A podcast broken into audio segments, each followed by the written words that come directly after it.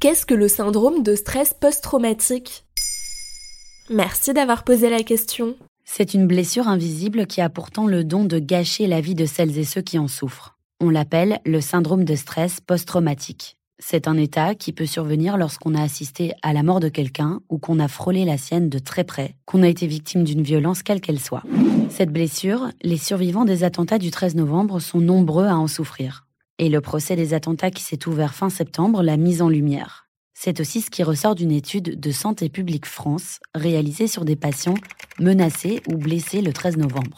Il et elle sont 54% à vivre avec ce stress post-traumatique. Mais comment ça se manifeste?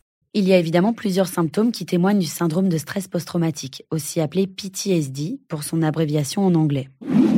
L'anxiété, les troubles de l'humeur, du sommeil, un sentiment d'irritabilité, des problèmes de concentration. La plus caractéristique des manifestations du PTSD, c'est la réminiscence. C'est-à-dire? Selon Bruno Boniface, psychiatre responsable des psychotraumatismes, interviewé par nos consoeurs de France Info, c'est le fait de revivre des émotions similaires à celles du trauma, mais dans des circonstances qui n'ont a priori rien à voir avec le drame qui a provoqué le nœud traumatique. Un peu comme une scène qui tournerait en boucle à chaque fois qu'un micro-détail survient lié à ce traumatisme. Comme par exemple Un son, une image, une couleur, une odeur, quelque chose qui vient raviver la mémoire de ce trauma. On a toutes et tous déjà eu l'impression de sentir une odeur connue et de se retrouver soudainement plongé dans un souvenir lointain de l'enfance ou d'un chapitre antérieur de notre vie. La mémoire traumatique, c'est ça. À l'inverse d'un souvenir qui nous surprend de façon agréable ou nostalgique, le trauma ravive une douleur. Cela provoque l'impression d'être sur le qui-vive et crée ce qu'on appelle l'hypervigilance chez les victimes de PTSD.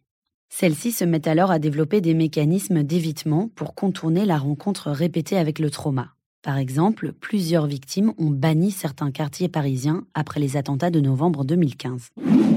Mais alors, comment s'en sortir? Il existe plusieurs formes de thérapie pour apprendre à vivre avec le trauma, car il ne disparaît jamais vraiment. Parmi les traitements les plus reconnus, l'EMDR.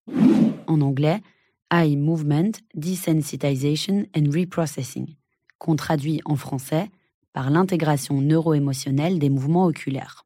C'est une méthode basée sur le mouvement des yeux du patient. Elle consiste à revivre le souvenir du trauma sous l'œil d'un ou d'une thérapeute pour en réduire l'effet émotionnel. Mais les traitements ne sont pas infaillibles. Et selon l'INSERM, pour une personne sur cinq, le risque de rechute est élevé. Voilà ce qu'est le syndrome de stress post-traumatique. Maintenant, vous savez, un épisode écrit et réalisé par Johanna Cincinnatis. En moins de 3 minutes, nous répondons à votre question. Que voulez-vous savoir? Posez vos questions en commentaire sur les plateformes audio et sur le compte Twitter de Maintenant, vous savez.